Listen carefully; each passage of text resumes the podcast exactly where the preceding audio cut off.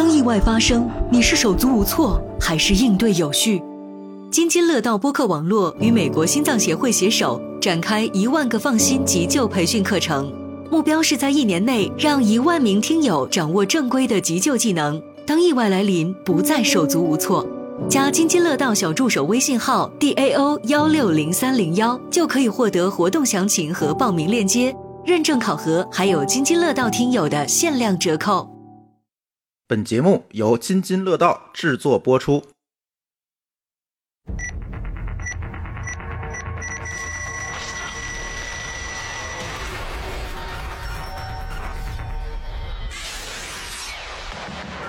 对患者实施电击除颤，或者什么台词里边写的叫电击起搏，就是这个场景在医院当中是不可能出现的。AED 它是个救命的机器，它不是用来做诊疗的机器，它能电击婴儿、儿童、幼儿、老人、孕妇、成人，任何人是人就行。九字真言，听他说，跟他做，听指挥。很多人都是一看就会，一练就会，但是一真正使用就废。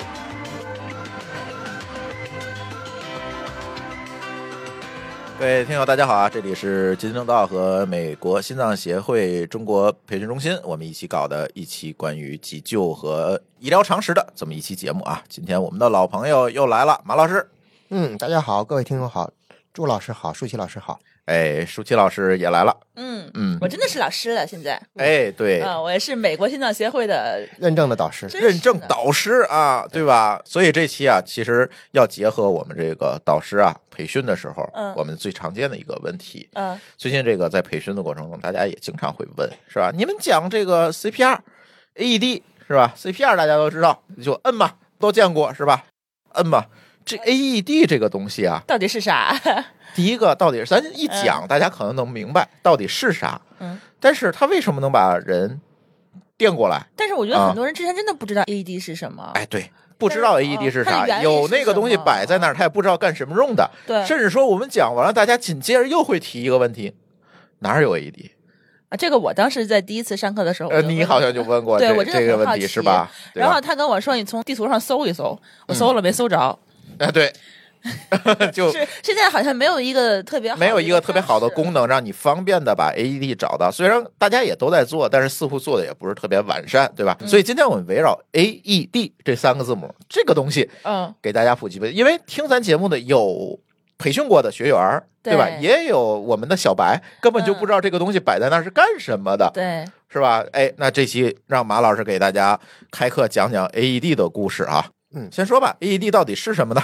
我可以先说一个完全可能跟 AD 不搭嘎的一个话题。哎，《人民的名义》的导演就是李路老师，这是那部非常火的电视剧，然后是我的一个朋友，然后也特别感谢李路老师一直在我朋友圈一直给我鼓励。他是个很严谨的导演，他哎拍的每一个影视作品的话，每个细节我都看过。涉及到医务这个方面的一些个影视作品呢，我也看过，嗯，都很严谨，但并不是每个导演都能这么严谨的。嗯，咱们可能会看到这样的一个桥段哈，嗯就是我们影视剧里边会有，就是咱们的患者的话躺在病榻上，然后心电图或心电监护从曲线变为直线，然后这个时候我们的医务人员拿着我们的手动除颤器，啊对患者就是两个板儿是吧哎俗称俩板儿俩熨斗，嗯对患者实施电击除颤，或者什么台词里边写的叫电击起搏，就是这个场景在医院当中是不可能出现的。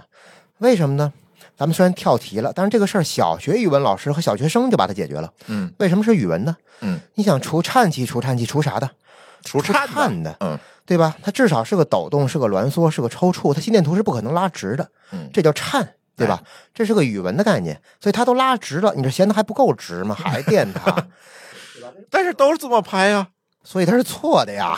我的朋友圈里边也有一些导演老师的微信，那比较大的导演的老师，我也很最敬重的老师，就李路老师。李路老师拍的所有的影视剧，基本我都看过，我也是他的铁粉，没有出现过这样的问题。但是不乏会有些影视剧，依旧到二零二三年的今天还有这样的桥段，那我真的就无语了。我要正式或者说要真正的去呼吁呼吁大家，别拍错了是吧？，对呼吁这些导演，就是咱们有一些基本的一些业务常识，嗯，再去做拍摄。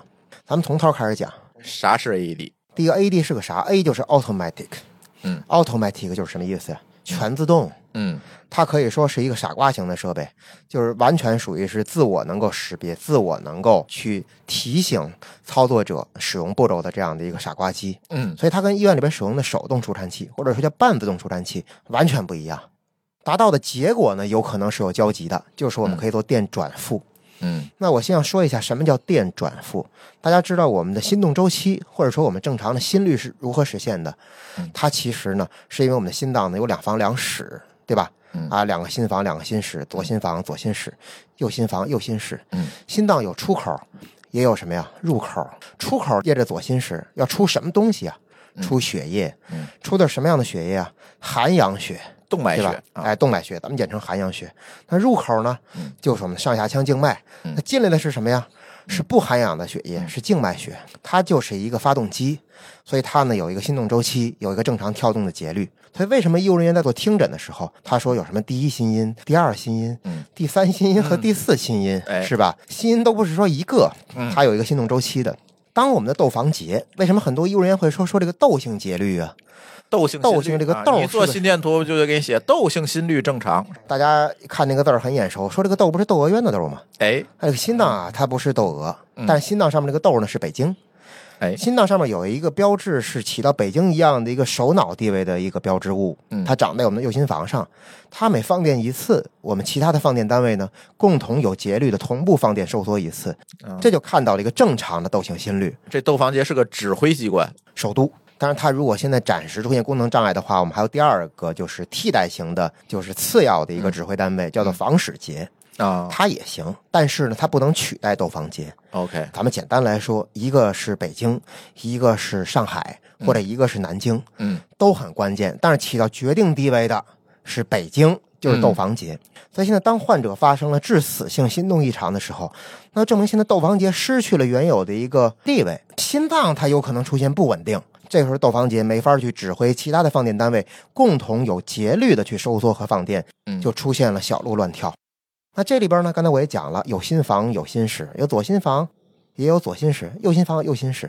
我们既会出现房性的心动不齐，也会出现室性的心动不齐，对吧？它有可能出现不在一个房间，嗯不在一个结构。那在医院里边呢，你会发现出现了房性心动不齐的患者，比如说房颤，我们最常听到的一个词儿，嗯，房性先颤，那证明他现在心房这个肌性组织这个腔室发生了纤维性颤抖，它最快的时候可以每分钟快达三百到五百次，嗯收缩速度啊，快达三百次到五百次以上，是不是太快了？呃，就这样的啊，没错抖起来了。它的心电图反映心房的那个地方呢，我们叫做 P 波。跟大家开个小玩笑，人如其名，它就是个屁。嗯，虽然说它也重要，但它显得好像没有那么致命性的重要。哎，而那个心室在医院里边那个心电图当中呢，它那个表现叫做 R，嗯，人如其名，心电图当中的劳斯莱斯哎，又重要又贵重，嗯，对吧？就是咱看心电图最上面那个尖儿，哎那是哎 R 就是波。R 波。你发现了，当发生室颤的时候，R 波就没有了。嗯。但当发生房颤的时候呢，R 波还在，或者 R 波只是有震荡，但它还在，嗯。所以 P 波可能是消失的，或者以一个震荡波来去取代。嗯而这个时候呢，患者其实没有发生抢救的场景，嗯还有意识，甚至还有主诉，还能说话。嗯所以现在我们需要做的是诊疗。那这个时候 AED 它是个救命的机器，它不是用来做诊疗的机器，嗯它针对这种异常的心动不齐，它不会做响应。啊，也就是说它电不了。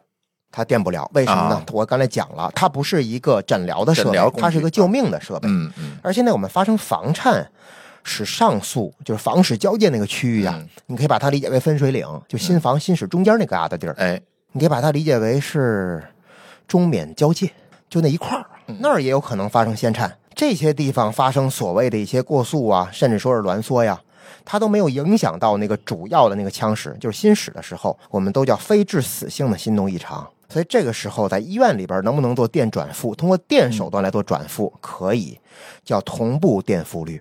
嗯那为什么叫同步呢？同步那个 R 波，啊，我说的那个最值钱的那个波，因为你的放电落点要跟它保持一致，在心脏叫绝对不应期。那绝对不应期这个事儿呢，我就不跟大家解释了，嗯这大家很难理解。嗯，但你要记住，我的放电要跟 R 波保持一致。同步，嗯，因为人家没发生室颤，人家心室还能怎么样正常？用了。正常或者说是凑合用吧，哎，还能射血。如果你给这样的患者用盲处，就直接不看心电监护，或者说 AED，有可能真的出现了某些上的一些分析心率的错误。嗯给这样的患者真的如果说发生电击的话啊，嗯那就把小问题激化为大问题了。啊，你把一个有意识的可能电成没意识了，嗯你把一个有心跳的嗯电成没心跳了。嗯所以，我们老百姓所俗称的心搏骤停呢，其实不只是那个停搏，就是不是那条直线。停泊是最危险的，心电活动完全丧失了，那是终点。嗯一切的心动不齐的终点就是停泊。嗯但是心脏骤停，它其实指的是心脏射血功能异常，啊，它不能正常把血射出来，没有那个出口的一个射血功能，嗯而发生室颤，就我们所说的心室这个重要的腔室，嗯阿波那个重要放电的这个单位的地方，它没有一个正常射血机制的时候，虽然心电图没拉直是先颤，但它跟停搏所产生的结果是一样的。它没有功能了。对，它没有心音，没有血压，没有脉搏，但是你非得要纠结，你说心电图还有没有？我只能告诉你还有，嗯，但是呢，不是正常，不是一个正常，心电图。不是正常的心电图，它是一个紊乱的心电图，但它绝对不是一个拉直的心电图。嗯所以我还是呼应主题，你给一个停泊的患者实施电击，你是嫌的还不够直吗？对吧？你就别电了，你也电不了，AED 是不可能电的，因为手动除颤器呢，我们来控制，电或不电，医生手里边会把握着放电器，嗯但是医生不会犯这个基础错误，这不可能，嗯，对吧？对，除非他不是大夫，他是专业人员，所，以他专业人员。他不可能犯错误。对，，AED 呢更不可能，为什么？嗯，因为给非专业人员用的。因为他是自我来去做芯片评估的，嗯。他来做分析和判断，他不是让你分析啊，啊，让舒淇分析啊，嗯，AED 不会呀说，看不懂，嗯。对吧？而且大量的 AED 上面，说实话也没有液晶大屏，它上面也没有心电监护仪啊，嗯。嗯，你看得懂你也看不见呀，嗯，对对吧？还等那么半天，还分析他，快拉倒吧。所以 AED 虽然说重评估、轻除颤，评估之后的结果有可能是能电，但也有可能是电不了。虽然说这个问题很重要，我一会儿也会讲，嗯但请您记住，这个事儿的决定权不在你，而在他。嗯他发现了能除颤的条件，他自然会给你能放电的提示。嗯他发现不了能除颤的条件或心率，他自然会给你不能放电和除颤的提示。哎你把 AED 拆了，他也电不了，嗯，明白吧？哎，有一个美剧，这个时候必须提到了。这个美剧啊，大家可能都看过，叫《绝命毒师》。啊，我看过，嗯，《绝命毒师》里就有一个桥段，当这个禁毒局去查一个公司的时候，这个老板畏罪自杀，怎么自杀的？他就把 A D E D 拆下来，然后放自己嘴里，把自己给电死了。放嘴里还放嘴里，放嘴里够里，大的，哎啊，不是，他把那个线拆出来，那个贴片上那个线拆出来，含然后放嘴嘴里含嘴里，把自己给电死了啊，啊！但实际上，你说你要接受过这个培训，你就知道这不可能。这不可能的，嗯这是不可能的。而且说实话啊，AED 它的放电能量是一百五十焦耳到三百六十焦耳不等。嗯那我们在医院里边手调呢，最高可以调到三百六十焦耳，注意是焦不是千焦。嗯大家喝的有糖可乐一瓶儿大概是小瓶三百毫升的啊，是一百七十一千焦。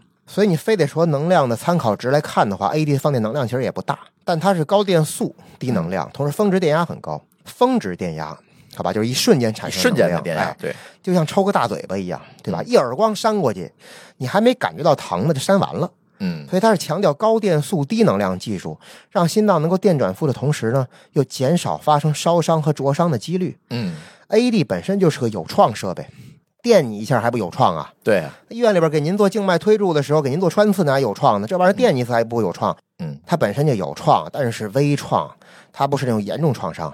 嗯但大家记住，自己电自己，首先第一个啊，甭管电的死电不死，AED 电不了你。嗯你想自杀这个事儿你甭想了，电不了。为什么？因为在你的身上，第一，它必须要分析到可除颤心率，它才能完成下一步，叫 charging，、叫充电。英文好的同学可以帮我纠正一下啊，这个英文叫 charging，叫充电。嗯它如果没有分析到可除颤条件，哪怕是迈锐，就是我们中国国产的机型，它是预先 charging，叫预充电啊，嗯它先充好，它也不可能给放电提示。嗯甭管后充还是前充，它都不可能给放电提示，是因为它压根儿它就发现不了可除颤的心率，它怎么会建议你电它呢？电不了。所以自己电自己是不可能的，想都不用想。但是这也映射出来，这个设备其实就是给普通人用的，而且它相当的安全所。以刚才我说了一个小口诀，叫 AED 是重评估轻除颤，能电或不能电，电几次根本就不由你说了算，对，谁说了算呀机器说了算。？AED 说了算，AED 里边芯片说了算，这个就是 AED 为什么卖这么贵的一个原因。说我的很多学生说，马老师，我在你家里边买个 AED 行不行？我知道你也代理 AED，你们全国都卖 AED。我说是啊。说现在你卖台 AED 多少钱？我说零售价反正两万五到两万八，这么老贵啊？哎，说对，大说我要家第一反应都是这个说我找你买呢，毕竟咱们是朋友。我说我给你买的话，也就打个七折八折，嗯，再便宜点买的多，咱们再打个狠折，对也不会太便宜。嗯说两千块钱就买了，那没有，真买不了。嗯它为什么这么贵？第一，它是个三级医疗设备；第二个，芯片呀，除颤电容啊，嗯导电凝胶、嗯导电凝贴，包括你电极贴，嗯，对吧？这都是钱呀。嗯，所以它是救命的机器。对啊，呃，这个设备呢，一会儿我会跟大家讲一下，就到底它这么听起来挺玄乎的哈，哎，嗯其实用起来 so easy。可以给大家讲讲这个怎么用，因为不是每一位听众都接受过咱们 AHA 的培训，是吧？他可能遇到这种情况，什么情况下要用，或者说这个东西到底是嗯应该怎么用、干嘛的？好，第一步九字真言，听他说，跟他做，听指挥。第二步八字真言，开关、连接、分析、除颤。哎，说在科上，马老师这事儿能讲俩小时。哎，嗯，现在我先给你两句话给你解决喽，嗯把俩小时这个就讲完了嗯，啊，傻瓜的。傻瓜吧？很傻瓜，嗯这个东西其实是很傻。但今天不能就这样下课呀。对呀 那这哎这期节目结束了了，对吧？呃，十五分钟呃结束本期节目啊。第一步激活呀，每个活机器还真不一样。你看啊，我用过的机器啊，全世界的机器基本我都用过，第一步，他先把这个机器找着，拿过来放在那儿，哎，我怎么开机，对吧？放在一个正确的位置。嗯为什么我老强调放在患者的头侧和你的同侧呀？假设现在我们施救的患者是个姚明这样的患者，就是很高的篮球篮球运动员，哎，你放在足侧你够不着，嗯他那个电导线的长度没这么长没这么长。第二个放在你对侧你得够，有可能会误操作，对吧？对，所以放在你的同侧和患者的头侧，这是个细节啊。哎，嗯第二个呢，激活激活方式都不一样。你看有怎么激活的？第一个有摁开关的，嗯第二个有开盖就亮的，嗯第三个有既开盖又按开关的。啊，我说实话，我个人推荐按开关的。大家知道为什么吗？嗯如果你是个八零后，你一定理解我为什么有这样的一个建议，是因为我们用以前那个翻盖手机，你发现了吧？用着用着就虚了，哦，翻了之后那个盖就不亮了，儿那个排线容易坏。排线很容易电虚，所以翻盖的机器如果没有开关呢，也容易虚。我还真不就不点名了啊，人厂商得恨我。哎，嗯但翻盖的机器确实容易虚。按开关的机器呢，是开关来做介导，不容易虚，哎，不容易现场撂挑子。你摁它就就有。没错，嗯这是第一个。第二个呢，叫做连接，连接很关键，我们需要把患者跟设备做连连接，嗯所以它需要有两头。第一头是设备的电导线跟机器的适配口做连接，嗯，第二头是我们的电极贴跟患者做连接。就是往身上贴的那个东西啊。对，嗯很多我们的听友会有误区，说我一定得先贴片，或我一定得先插线。那您可千万把这“一定”这俩事儿从今儿开始就忘了。嗯，您先插，您先贴，您随便。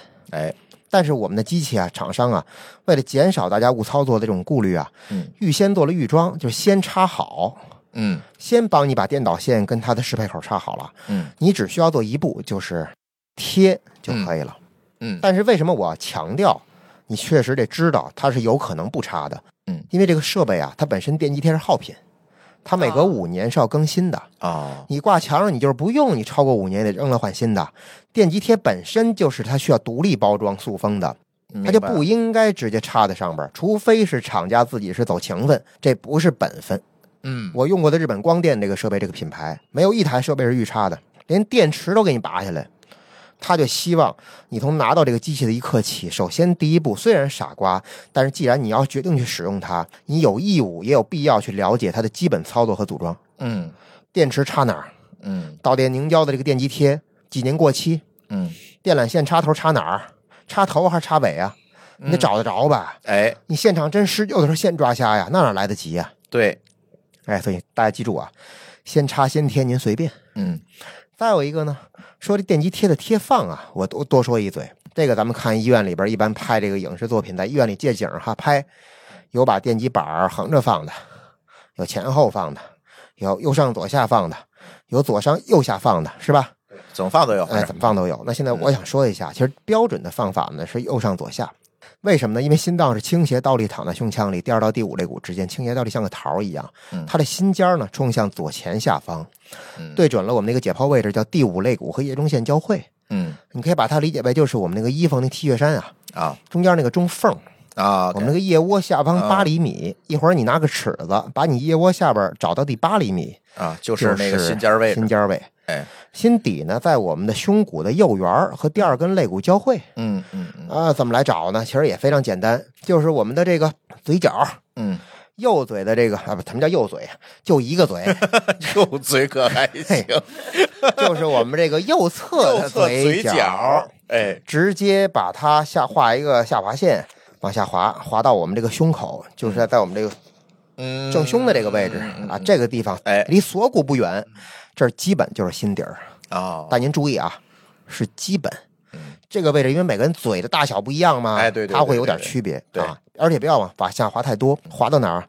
锁骨，锁骨锁骨和第二肋骨嘛，就是往下滑一点就行锁骨往下一点第，二肋骨，啊第二肋骨。所以为什么一片电极贴贴那儿，一片贴在刚才我说那位置啊？因为你要把心脏从心底到心尖贯穿啊。嗯，它电流要通过心啊，脏，对呀、嗯但是现在我们的技术啊，已经改良迭代很多版了，嗯所以现在为了减少大家的误操作，比如说万一贴反怎么办？哎，你从右上左下贴成左上右下，你不分左右，一慌，对吧？一慌嗯能不能前后贴啊？嗯，胸骨有损伤，对吧？有出血，我现在贴不了了，我必须得改位置，对吧？啊这是不可抗力因素，我开出血位置贴，对吧？对吧？说现在我横着贴行不行啊？左上右下行不行啊？嗯我想告诉你个结果，说实话，电极贴，咱不说电极板啊，嗯都行，嗯你别太过分就行。嗯你别片贴脑袋上就行。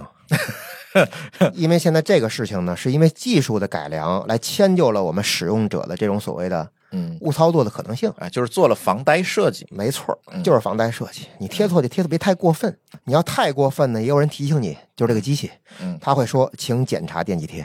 对，只要你但凡不太过分，他都过得去，他很容忍你的，嗯，像妈妈一样容忍你。所以不要太担心自己不会用，不用太过于较真儿，说像马老师讲了，第五类和叶中线交汇，我必须要贴在这个第五类。嗯嗯，哎，我天哪，真不用！你得找半天，你找得着第五类吗？你都找不着，对吧？对，大概齐就行，它是一个可以去模糊处理的东西。嗯嗯嗯，但是有一个概念大家要记住了，这个电极贴是不能摘的，只管贴，不管你把它拿来，这个人倒地了，你把它粘上了，哎不，管摘。你这剩下没你事儿了，你不要给它撕下来，为什么不能摘呢？原因很简单，因为设备是每隔两分钟分析一次患者心率，嗯看是否具备或不具备可除颤的条件。嗯大家务必要记住，我们的患者能不能具备可除颤条件？节目一开始我就强调过这个事儿，嗯不是每个人都能具备的。安倍晋三先生倒地之后就电不了，为什么？他是低血容量而导致的死亡。嗯所以现在哪怕你不从医，你也能推测出来，低血容量，咱说俗就出血嘛，嗯它所导致的骤停，很有可能就是不可除颤心率当中的一种，哦，对吗？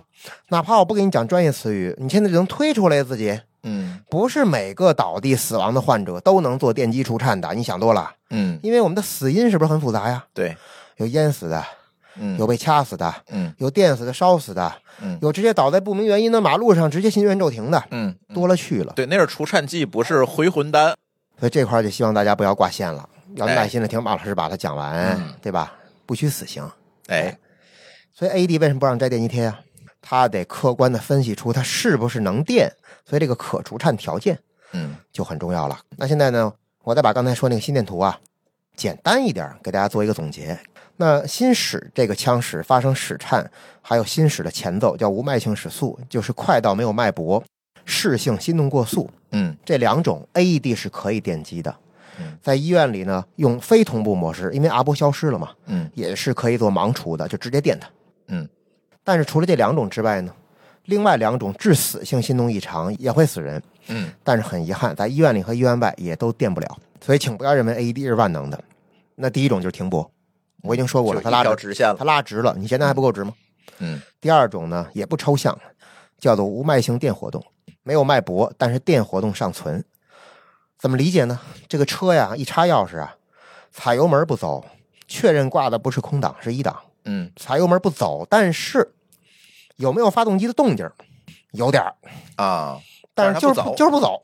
嗯，那什么叫做停泊呢？就是连动静都没了，不但是没动静，发动机根本就是冷的，嗯，就是彻底趴窝不转了，凉了，嗯这叫停泊。嗯，所以呢，这个无脉性电活动呢，高频率发生在什么样的患者身上呢？这大家很想知道是吧？哎，那什么样的伤情会导致发生这个电不了的，又能死人的异常心率呢？第一个就是肺栓塞，啊我，上期节目已经说过了，注意这个节目排序啊。对，嗯，第二个呢，就是窒息，被掐死的、淹死的、喉头水肿死的，严重的，比如说我们的这个哮喘发作的时候憋死的。嗯。啊，包括还有恶颈，这就属于故意杀人了嘛。嗯。当然，除了上吊啊，嗯，上吊不是窒息，上吊是因为限制了颈总动脉的血供。哦，你憋气还能憋两分钟呢，勒一下你就勒死你了，嗯。不是憋死的，是因为颈动脉一瞬间没有给脑部的血供，一下就没意识了。哦。所以这事儿大家千万听友别有误区，嗯。说上吊是给憋死的，嗯。后边半段才是憋死，啊，前半段是丧失意识，他先没意识了。是颈动脉一下断了血供，那会儿还没憋死呢，你要给他解绳下来还能救，哦，好吧？那时候还可以做 CPR。没毛病。嗯你看，嗯，当然你要掉了十分钟了就就凉了。拉倒了啊，嗯嗯，掉了五分钟基本也意义不太大了。嗯，三分钟哈。没问题，问题都不太大吧？嗯，也不能说完全没问题，这个是另外一个话题，咱们搁在那个若干期后边再讲，哎，好，有关上吊的预防，。哎继续挖坑，还 上吊的预防可还行。好，所以大家知道安倍晋三是因为啥呢？低血容量，失血性休克所以。小朋友们、妈妈们、爸爸们，还有阿姨们、叔叔们，千万别出血。嗯，马老师后边一定要开一期专门讲一期出血这事儿。你一分钟给自己挖俩坑，谁挖的坑谁填。行，嗯 可以。你知道低血容量造成的死亡率有多高？嗯咱们再举个例子，前两天重庆快递小哥在门口被保安大叔啊，看那个捅了。十四刀。对，先不说大叔这刀从哪来的，嗯，我就先说幺二零到来之前，这哥们儿就已经走了，对，幺二零没有机会。嗯我再说，幺二零就是来了，他没走，他也没有机会，他一定会死在路上，对，因为低血容量太可怕了，而且十四刀啊，十四个窟窿，你怎么堵啊？而且他刀刀都杵在了腹腔和胸腔，你要刀刀都杵我大腿外侧，嗯注意我的用词，外侧，还是外侧，外侧你还别扎我大里边扎里边儿还不行股动，脉，哎，我还有点机会吧，他都扎肚子、扎胸，现场就死，根本没机会，一点都没有，所以他死于的那个死亡率远远会高于骤停，嗯，都没机会，流干了，流干了，对，都没机会，一点都没有。所以妈妈们一定要避免小孩儿在今年的春节，第一，高危运动不许玩儿。嗯。我就下个死命令，嗯。你别看我们还没孩子啊，嗯。单身女性有机会啊。嗯，嗨，第一，不许玩高危运动，嗯。因为真的有很多不可控的因素。前两天深圳知道吧？嗯，夏天那事儿，翻滚过山车倒转，对，跟后边追尾，嗯，后边就没再报。我跟你讲，死俩，死俩，开玩笑呢。第二个就是炮竹这个事儿，我特别有我的个人观点，放炮，咱们就别放了。嗯第一，污染空气；第二，你知道原来我小时候每年同仁医院急诊啊都爆，为什么呀？全是崩瞎的，不崩瞎了，应该崩一个智力障碍。我跟你讲，还放炮这个事儿呢，我也有我的个人意见和观点，嗯。听听想着行了，实在想放就放花，嗯，别放炮，二踢脚千万别放。还会有伤害，崩你一下啊，所以刚才就咱们从那个低血容量就说到这些个有可能导致出现的一些伤情啊，嗯。创伤性的损伤特别容易，嗯，家长们一定要小心，在这个年底啊，马上过春节了，特别年底容易出事儿，真发生低血容量，咱们因为比如说玩滑板，突然那滑板到马路中间去了，你过去追去，给你撞了，出血了，嗯发生了 PEA，就刚才我说那个五百型电活动，在医院里我们叫 PEA，嗯，用英文来代称嘛。哎，我说实话，手动除颤器都电不了你，就电不了啊，它属于不可除颤条件啊。嗯。所以电电手段您就甭想了，我只能给您做药物复苏加物理复苏，能不能活咱们就说实话一半一半了，嗯。就看着来吧，看运气看情况吧。嗯。所以咱们尽可能把这个危险啊，把它杜绝到萌芽，嗯，让它没有危险，是最好的。不，出意外。嗯。哎，，AED 都是到最后了，最后一道关啊，最后一道关，对吧？哎能不用咱就不用，是，用上了证明就已经不乐观了。嗯但总比没有强。对，真你要说你该用时候没有啊，嗯更完蛋。为什么呢？晚除颤一分钟，生还率锐减百分之七到百分之十。你放心，心电图也好，心电监护也好，大家想一个想一个场景啊，有画面感的场景，嗯它不会现在从正常窦性心率，现在恶化为停泊，瞬间恶化为停泊呀，嗯哪那么快呀？对，它会先有挣扎期，那我们所说的什么震荡波呀，对吧？甚至有规律的扑动波呀，嗯就出来了。没有规律的扑动波也会出来，它总得有一个挣扎期，一个啊过程过程吧，不是马上，不是，马上就拉直吧？哪那么快呀？嗯所以在这个挣扎期是 AED 特别需要做贡献的时间。因为到了停泊期，他想贡献没戏了呀。我刚才讲了，它那变不了啊，解决不了了。解决不了问题了。嗯，所以你越早拿过来越好。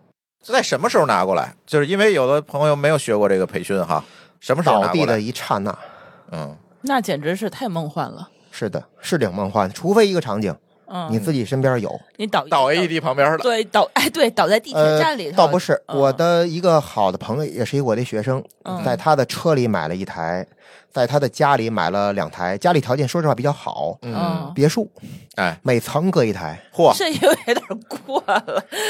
车里搁一台，自己的车嗯搁一台，每层各一台。嗯，嗯，这经济条件是呃，杠杠的，，是但是嗯如果说没有这个条件，或者说没有这个意识呢，跟您说在哪儿，您去拿。嗯第一，所有的地铁站必有，嗯，您把我这必字记住了，嗯必有。二零二三年的今天，地铁站必有，嗯去那儿找。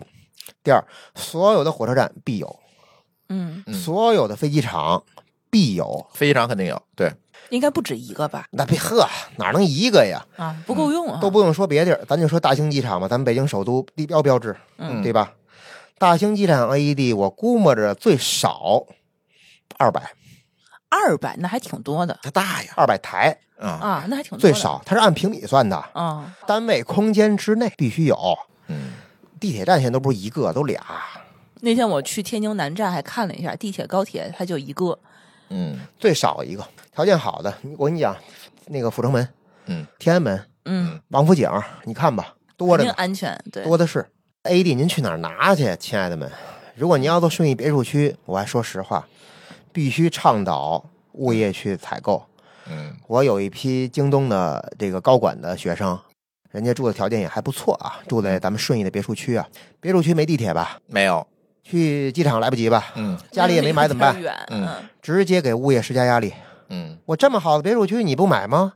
哎，作为物业公司你不给我配吗？对，我第二天给你谈了，给你谈和了，给你，嗯。对吧？他们让他们买，嗯，物业其实应该备，我感觉，按理说应该备，对老旧物业可能备不了了，新的物业必须得备，嗯，嗯没这意识都不行。我看南方有一些小区，他们没有物业嘛，他们就会自主的一个楼集资是吧集资买一台，呃，有我们在哦南宁培训完了之后，广西南宁市的一些个业主嗯自发的去做找这个业主委员会去买了。嗯是这样，就大家如果说有 AED 呢，提高生还率，但是也不要说把所有希望都寄托在 AED 上啊。我哎先把这句话说明。首先它可获得性它确实呃，不单没是有获得性，因为 AED 只是建立了一个什么呢？就是电转负功能，嗯但它不能建立循环。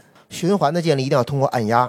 大家最容易忽略生活当中就是很多看似廉价，就像我们跟妈妈的关系一样。嗯，很多的一些朋友都是可能跟自己母亲和父亲之间的关系哈，觉得是最稳固的。嗯最容易发火的就是跟自己的家人，嗯，跟外边都跟猫一样，回家就发火。哎，我个人感觉，包括我自己也检讨，我以前有，但以后我绝对不会再有。嗯 AED 也是这个样子的，就是它看起来很值钱，但它不是那个最重要的。最重要的是你看起来最廉价的东西，但他反而很珍惜，是按压，胸外按压，嗯嗯，胸外按压今天咱就不讲了啊，不是为这单独了再开课，不是为了忽悠大家来学课啊。哎，我就给大家说一个临床用的公式，叫嗯胸外按压计分。我就就说到这儿，嗯，在医院里这患者能不能活，就看这公式能不能合规。哎，胸外按压计分能合规，它有存活的几率。我告诉你，按压积分公式只要不合规，嗯你就是除颤给药做的都再好，通气管理做的再好，没戏，活不了。嗯，循环没有建立起来，对，循环建立最重要。嗯，但是呢，这俩事儿呢都重要，就是按压是循环建立，AED 呢是电转负，嗯都核心，嗯都重要，手心手背都是肉，对不对？对哎，所以还是希望大家能够啊耐下心来，拿出一天的时间，好好过来找马老师和周老师来学来。哎，你不认证，你过来旁听，我不收你钱都行。主要是这事儿吧，你从咱节目里你学不会。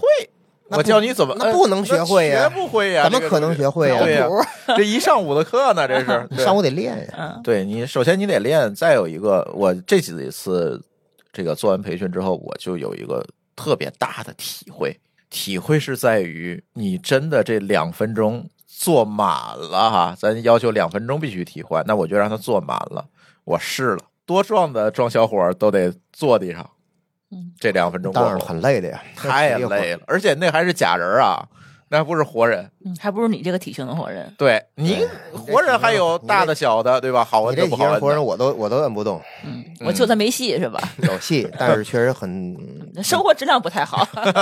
质量很不可保证。嗯，就是没办法。好，我们再回到 AED。哎，咱还回到 AED 啊，AED 啊，它还有年龄限制的，不是说年龄限制不能用或能用啊，他是说的是适配人群。嗯八岁以上呢，我们有成人模式；八岁以下呢，有儿童模式。嗯但如果您拿的是一个古董机型，比如说老机型啊，有可能没有儿童模式，请您使用成人模式去电击全人类。嗯它能电击婴儿、儿童、幼儿、老人、孕妇、成人，任何人是人就行。啊，但是会不会对患儿产生灼伤呢？肯定会啊。肯定会，因为刚才我讲它是有创的，但是呢，收益大于伤害。嗯但是有一个，如果有儿童模式的机器，你别调反喽。啊，儿童模式电机成人是不行的，为啥呀？电量不够，不能实现有效的电转负。嗯所以这里边为什么我们在每次培训的时候会强调两次疏散呢？嗯就一次是分析心率要 clear 疏散，对吧？嗯，第二次呢，放电之前哎，，AED 是不是百分之百安全？我只能说是百分之九十九点九。嗯那个零点零一是给谁留的？就是这个放电之前的这个疏散，如果你没做，有人误碰了患者，有可能会把它直接连电。但连电它不但会造成他被电击伤的风险，更大的伤害是给患者。为啥？电量不够了，啊，电量不够，我们电转负的能力就已经丧失了，对不对？嗯所以儿童电量电击成人行吗？不行。啊，电量被分散稀释可以吗？不行，更不行，没用了。同时你还把那哥们儿电一跟头，旁边误碰的那个人把它电击上了，对吧？所以刚才咱说开机、连接，还有分析和除颤，后面这两步还没说呢。当然，分析之后也有可能除不了颤，就刚才我所讲的，就是发现不了可除颤心率。嗯，那我们要干嘛？怎么应对呢？接着摁呗。继续做 CPR，、对，两分钟之后再分析第二轮，看是否能够具备或不具备可除颤心率。再它。会接在上面的时候，它两分钟分析一次，两分钟哎，分析对对对，它是有一个循序的过程的。嗯，对嗯但是还真有患者有可能因为刚才我说的某种机制导致出现了不可除颤条件，那大家可千万不要认为机器坏了，嗯那证明它很有可能进入到了一个更危险的境地。嗯，第一，停泊；停泊了。第二，就是无脉型电活动。嗯但还有一个出现几率极低的一个结果，但是很好的一个情况，嗯，恢复了自主循环，活了。这也电不了，嗯这是我希望看到的。嗯但这个概率可太低了，嗯，对吧？这太低了，所以这三种情况都有可能电不了。嗯第一，咱简单说就活了，嗯。第二，就是拉直了。嗯第三，无脉性电活动了。嗯，而拉直和无脉性电活动是有可能会出现的，好，因为患者还倒着呢，没反应，没呼吸，没脉搏，他怎么可能是自自己恢复自主意识了？没有啊，对你自己看了就知道现在不行啊。他如果回复，他就会有反应。对，有反应了。所以大家要知道，AED 当面对它的时候，给你出来不可除颤提示，你该怎么应对？就继续做 CPR 嗯，啊，两分钟之后呢，我们再分析一轮就可以了。所以它其实是非常非常好用的。其实我们都试过哈，就是别管训练机也好还是什么也好，我们都试过。它的这个声音非常大，每一步就告诉你干什么干什么干什么，你就跟着做就行了。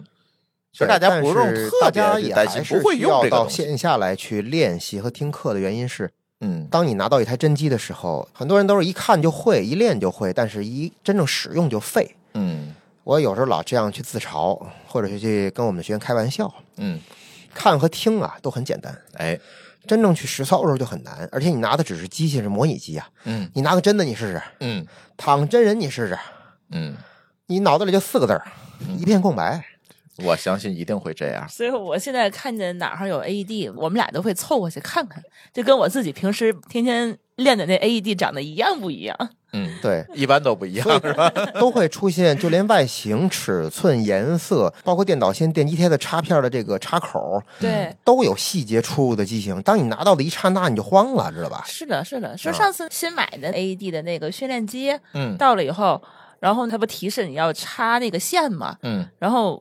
他那个给学生考核的时候，大家都慌了，来回翻插头在哪儿呢？对，嗯，他也不会去看那你上面那个都根本就想不明白插哪儿。对，其实他有说明，写得非常清楚，呃，慌了。因为它有两个地方可以嗯撬开它，对所以他们就不知道在哪儿，是，对这很容易就浪费时间。对，所以 AED 讲起来呢，其实还没讲完啊。嗯呃，还能讲很多啊，哎比如说 AED 它放电速度是四毫秒，嗯千分之四秒，既然这么快的话，对吧？那是不是我们现在我个人来讲的话，更推崇使用恒定能量的 AED 呢？呃，马老师这个话题呢，可能是要打击一片厂商的。嗯，我老给自己找麻烦，就是它放电那个能量，有的是恒定有的是有的不恒定的，有的是叠加的。而现在我可能哦要打击的都不只是 AED 厂家了，呃，连医院里边的急诊科大夫都被我打击了。为什么呢？嗯因为医院里边使用的手动除颤机，不瞒大家说，能量是我们手调的，嗯我手调可以从一百五起调，嗯，二百、二百五、三百、三百六到头了，到头就三百六。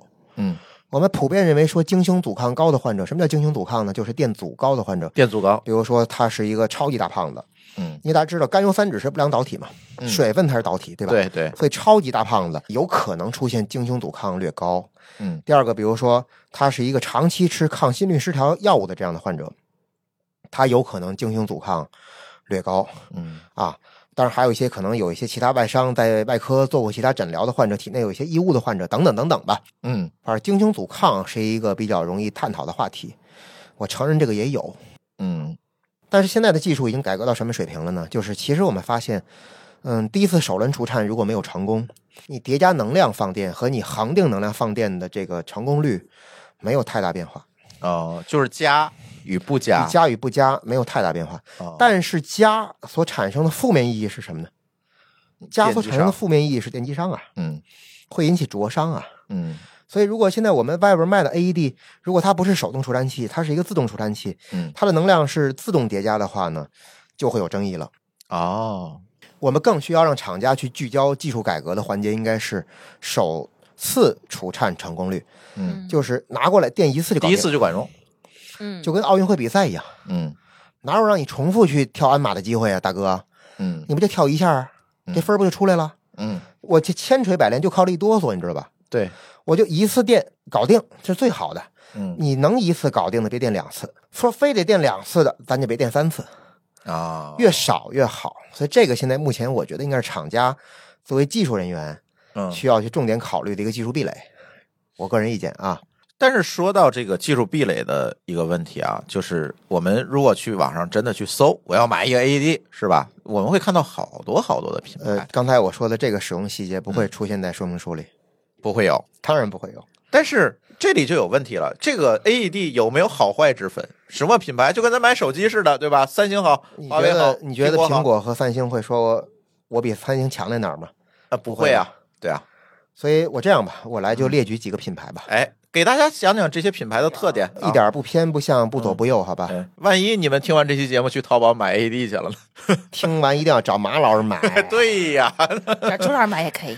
开玩笑啊，比如说美国的菲康，菲康这个品牌呢是美国比较有悠久历史的一个品牌，仅次于卓尔。卓尔应该是 AED 最老的牌子了，Z O L L，它也是美国品牌。发明 AED 这个机器就是卓尔先生，哦用，他的名字来命名这个品牌。啊，那是老祖宗卓尔和菲康呢是美国的主流品牌，但是菲康呢有一个技术壁垒呢，就是它能上 NASA，能上天能上 NASA，对，上太空站，啊所以这是它在销售的时候的一个技术的一个壁垒和卖点。，OK，就是它的抗干扰能力、抗环境的干扰能力啊，抗包括整个的一个误操作的干扰能力可能会更强。嗯多尔呢，作为一个 AD 的一个发起者，作为一个 Number One 的品牌，就不用说了嘛。对，技术这块儿，我觉得应该算是首屈一指，嗯，它应该算是所有的技术开源的那个 Number One，哎，就像马斯克的这个特斯拉一样，嗯，他把技术开源了。对，卓尔应该是 AED 的技术开源的这个嗯。第一个人。嗯。是卓尔。像日本的光电，咱说实话啊，日本光电这个品牌的这个技术壁垒的话，大部分都是采用和借鉴了卓尔，它都不能说是自研的，应该是借鉴的。嗯韩国有拿伦，呃，中国也多了，迈锐啊，包括还有迈邦啊，啊，包括还有九新啊，各种然后国内现在有这么多了多了去，还有韦斯特，啊，多了去了。手机以前咱们那年代还有波导呢，九零后都听没听说过，对吧？所以 AED 手机里的战斗机嘛，嗯暴露年龄了，每个品牌都有自己的特点，包括荷兰还有飞利浦，太多了。呃，我只能说，我建议大家去购买什么样的品牌呢？你看一下它这个厂家成立的时间，就像汽车一样，大家都有这样的一个生活经历，就说我买汽车，刚上市的汽车不太建议买，为什么？你会替他试错，没，错，我会替他试错，我成为小白鼠。哎，我买为什么买？比如说德国大众，尤其买这个大众里边的像呃宝来，包括像这个帕萨特达拉特，哎哎帕萨特，你看它多结实啊！嗯因为它有着用户长达十年甚至十五年的使用的这些个积累了，嗯，它技术已经非常成熟了。哎，但是新品牌、新的款式我们就不太敢买。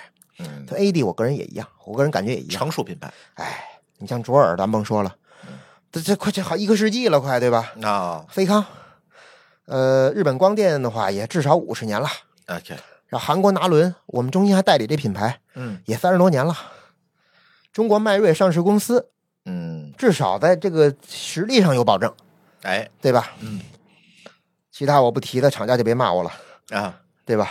飞利浦其实也不错，飞利浦也很很老的牌子啊。嗯嗯嗯。荷兰的话，觉得至少应该一个世纪了吧？飞利浦那天我在 Apple Store 苹果店嗯看到他们那儿的 AED 就是飞利浦的，啊，所以其实我不想说是把 AED 给大家做个三六九等去划分，这样的话不太公道。嗯，我只想就作为一个成年人，大家也是成年的消费者，你去思考这个问题，其实你心里有答案的。是的，你买哪个品牌，我都很支持，因为售后只要是老厂家，只要是实力厂家都不会差，对吧？售后都不会差。嗯，但是希望大家是能先来学怎么用 AED，哎，而不是买哪个品牌，你着什么急买呀？嗯，你还不会用呢你，连用都不会用，你买什么买？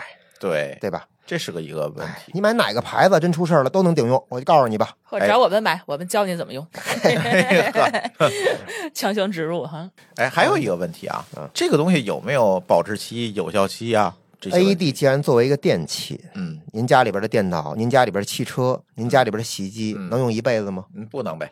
汽车的使用周期大概是年检，反正你要改半年一检，那就得十多年、二十年吧。到头儿给你打个二十年吧，哎，对，就废了吧，嗯不能开了吧嗯？AED 标配的一个使用周期嗯，十年，就是放在那儿不用，放十十年，也十年以后呢该换了。就换了，整个换。但是我承认，因为你想，你开德国大众比较结实的牌子哈嗯，你说这个桑塔纳，嗯有的像驾校里边教练车嗯，二二二三十年都在那儿开了。嗯，AED 其实有的也能用，嗯，但是你要从使命周期来看的话，毕竟它里边有元部件它是要老化的，老化了。所以从它的这个说明指南来看的话，十年是最好换掉的。哦，对吧？它不能用一辈子，大家不要太过于想我买什么都要用一辈子。这个世界上有一辈子能够保鲜的东西吗？嗯从食物，对吧，到家用电器，嗯甚至到黄金，黄金倒是永流传。但是我看那广告不是这么说的，说的是钻石永流传，哎，对吧？黄金遇热还化呢，对，形态还有变化呢。钻石应该也会有形态上的变化，因为它属于物理嘛，它掉地下会碎。它会碎呀、对。这我知道，你甭老想着说我花两万块钱买一机器，哎呦不行，这么贵，我得使一辈子。所以它还是有一个有效期，对吧？而且里头还有耗材，对不对？电机贴五年，电池五年，机器就十年，啊，就是这十年当中，你还得换一次电池，换一次电机贴，那必须的。我们人生能活几个十年，也是哈。，对吧？你能换几次掐？头去呗，您能换几回？哎，而且咱最好就是一直不用它哈。对呀，你不用不是更好？但你需要它的时候也不能没有，其实对呀吧？哎也不要因为这些太贵了。大家不要老因为这个事儿纠结算大账。对，我一个海南大哥最会说话了，啊，凡事算大账，哎，对，这些问题根本就不用去想，知道吧？都不要去想对，啊嗯。他当时从三亚打着飞机来北京学我这课，你信吧？啊，真的啊，不骗你嘛，张斌，我叫张老师嘛，俺大哥嘛叫张老师，嗯他说我是他老师，他飞机票比我上课这个课时费那贵得多高呢。对呀，他为什么来呢？第一，他想听最高版本的；嗯第二个，他觉得我要算大账，我岁数大了，我妈岁数大了，我孩子现在已经长大了，真出现问题怎么办？嗯我得学一扎实的，嗯我就来了。哎，那我也对得起他，对吧？您这么老远来，我把最好的给您。嗯嗯，所以买 AED 也是一样，您不用纠结能用八年还是十年，电机贴两年还是五年，因为有些厂家是两年一换，有些是五年一换，有些卖一千五一副，有些卖八百一副，你不用纠结，好吧？嗯你选择一个品牌、厂家、售后值得你信赖的、价格合理适中的欧了，嗯，它能卖，就证明第一个它有生产资质，生产资质叫什么？叫三级医疗设备，嗯，国家替你早就把好关了，你着什么急？对，这个东西以后小米儿能不能给它降低一下成本？哎呦，又艾特雷军老师了。哎啊，嗯，有没有可能性啊？把价格打下来，这个东西啊到底成本或者是门槛在哪儿？还是贵哈？对于普通太贵了人来讲，因为我觉得，就前两天听啊一个新闻，谁说的？说是广东那边是不是出租车已经开始对出租车里会有啊嗯这个量可就不少了。其实咱们其实也能希望说，什么时候天津、北京，我们这也出租车后面人手一个，那我天天打出租车，我再也不滴滴了，对吧？嗯 更安全。对，对这个时候你看这个成本，你让人的哥自己花好几万买一个这个，其实也不太现实。那个应该是政府配的哦，啊，那是政府配的。雷军老师手动艾特一下吧，看看以后有没有可能。我一会儿微博上艾特他一嗯下。艾特一下，对这个问题是在于说，确实是贵。说实话，确实是艾特罗永浩也可以了。最难的其实实是那种监测的算法，还是什么东西？它里边其实最大的技术壁垒有两块儿，虽然我不是不是销售这个，也不是说生产这个设备的厂商哈。第一个技术壁垒就是它的芯片，嗯。因为它要完成心电监护国产芯，片能用吗？当然可以，嗯。它要完成心电监护。这个是有数据要来算出来的，比如说现在患者经过单导联技术，因为我们叫单导联，嗯。在医院里边，你看心电图有十八导，有十二导，然后心电监护有三导和五导，最少是三导。对。院外呢就是单导，嗯甭管你几导，我也得把心电监护做出来，对吧？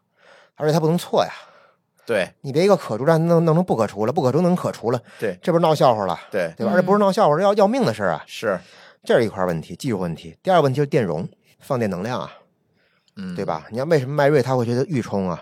它有它的卖点，它叫预充，它节约了那个充电时间。嗯为什么其他品牌还把它的预充作为一个用来用来作为一个攻击点来去打呢？说你预充反而不好，嗯因为你在预充的时候，你的峰值电量和峰值电压是有可能随着你后边分析心率的时间而下降的。啊，啊所以你说预充，其实你是个伪命题，嗯嗯各说各有理。我个人觉得是这样的，干嘛去纠结这些厂家的这些小细节呢？就像雷军老师一样，对吧？第一把价格打下来，第二个呢就是技术壁垒这个事情是在不断更新的。嗯，今年一个技术，明年还有明年的技术呢，对，对吧？是，现在在北京我没见过触屏的机器，就是一摸就亮的。啊明年说不定还能给一个触屏机器呢。嗯，雷军老师出来走一走，哎，对吧？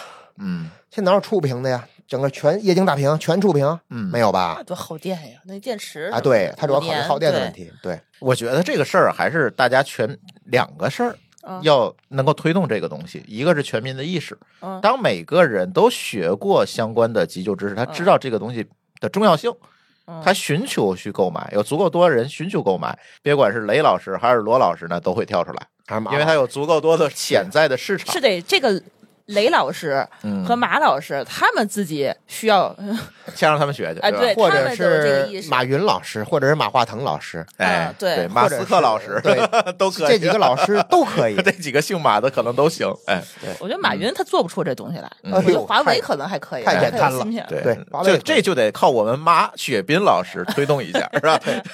对 对，是吧？再有一个，我是觉得是在这一块，政府应该拿出他们应该做的事情。你像深圳一样，嗯，我全职都配备，这一下子市场就大了，对吧？多钱呢？再有一个，你现在是不是可以要求，像天津，我知道他现在要求商场这种公共场所人流密集情况必须配备，对它就可以，对吧？对，然后呢，这个东西能不能再普及，普及到写字楼里，嗯对吧？就写字楼都要配消防栓吧，要做消防验收吧。来，今年咱跟消防栓一块儿验收，有消防栓就得有 AED，你看它配不配？对，起码我觉得嗯每一个大型物业你得有一个吧，对，我觉得这可以写在物业的相关的法律里，对对吧？你必须要配备，你这一下子市场需求量上来，才有可能把这个价格打下来。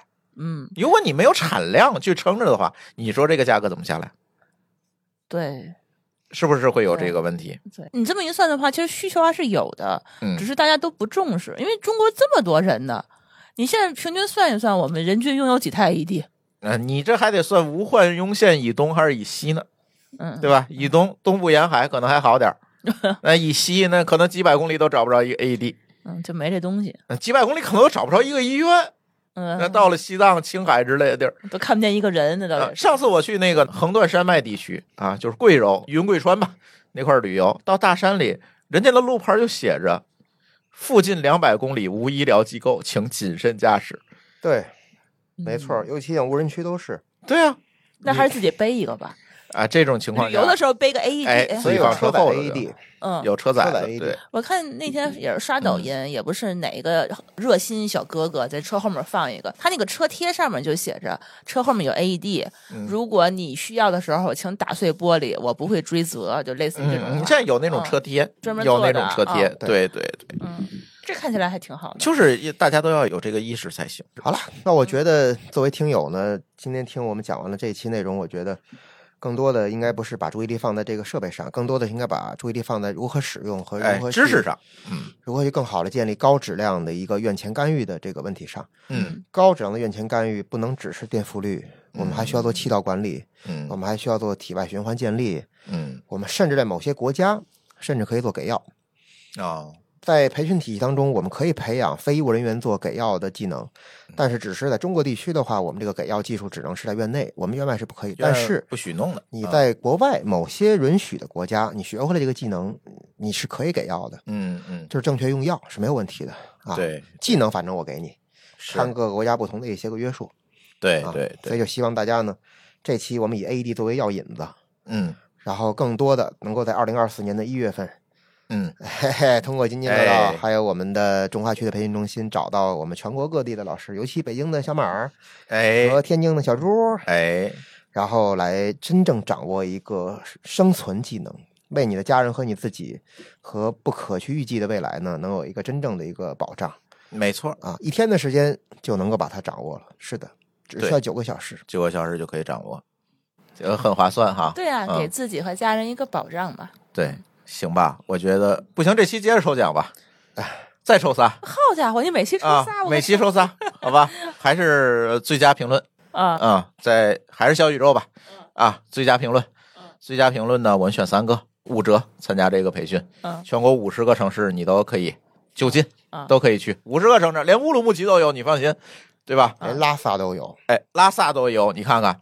大部分的省会城市和一二线城市都有点儿。对嗯都有啊，五折，五折其实是贴钱了啊啊，，五折多少？就是钱？呃，六百块钱，原价是一千二百块钱啊嗯，六百块钱五折，我们就抽仨，多了送不起，好吧？我们抽三个最佳留言，然后送出我们的五折的 AHA 的急救培训课程，嗯好吧？嗯嗯，其他的同学，如果你想报名呢，你就直接报名，我也会把报名的链接呢放在我们节目的节目简介里面，你直接点击报名就行了。嗯，每月都有课，嗯然后呢，五十个城市都有课，嗯每月都有五十个城市，而且如果你能凑出足够多的团儿来，嗯随时开课，好吧？啊，嗯可以开小课。哎啊，可以开小课开，小班开小课、开大班都可以，好吧嗯？比如说企业，你想连着 AED 在培训一块儿搞，嗯，哎，也可以嗯。如果你想买 AED 呢，刚才马老师说了，找他，好吧对？找我也行 啊，对吧？嗯对哎，嗯如果想听我们马老师授课，那你就是选择北京场。嗯，对啊对如果想听我们朱老师授课，我们哎朱老师也也可以授课天津。场啊，天津场，对天津场，哎，对，好吧？行好嘞，那我们这期节目目就先跟大家聊到这儿，拜拜。拜拜拜。感谢您收听本期节目。本期播客节目由津津乐道制作播出。您也可以在我们的官网 d a o 点 f m 找到我们的更多内容作品。如果您喜欢我们的节目，欢迎在微信、微博、朋友圈等社交媒体转发分享。您的分享对我们而言十分重要。如果您希望与我们互动，可以关注我们的微信公众号“津津乐道播客”，天津的津，欢乐的乐，道路的道。在关注后按提示操作，即可加入我们的听友社群。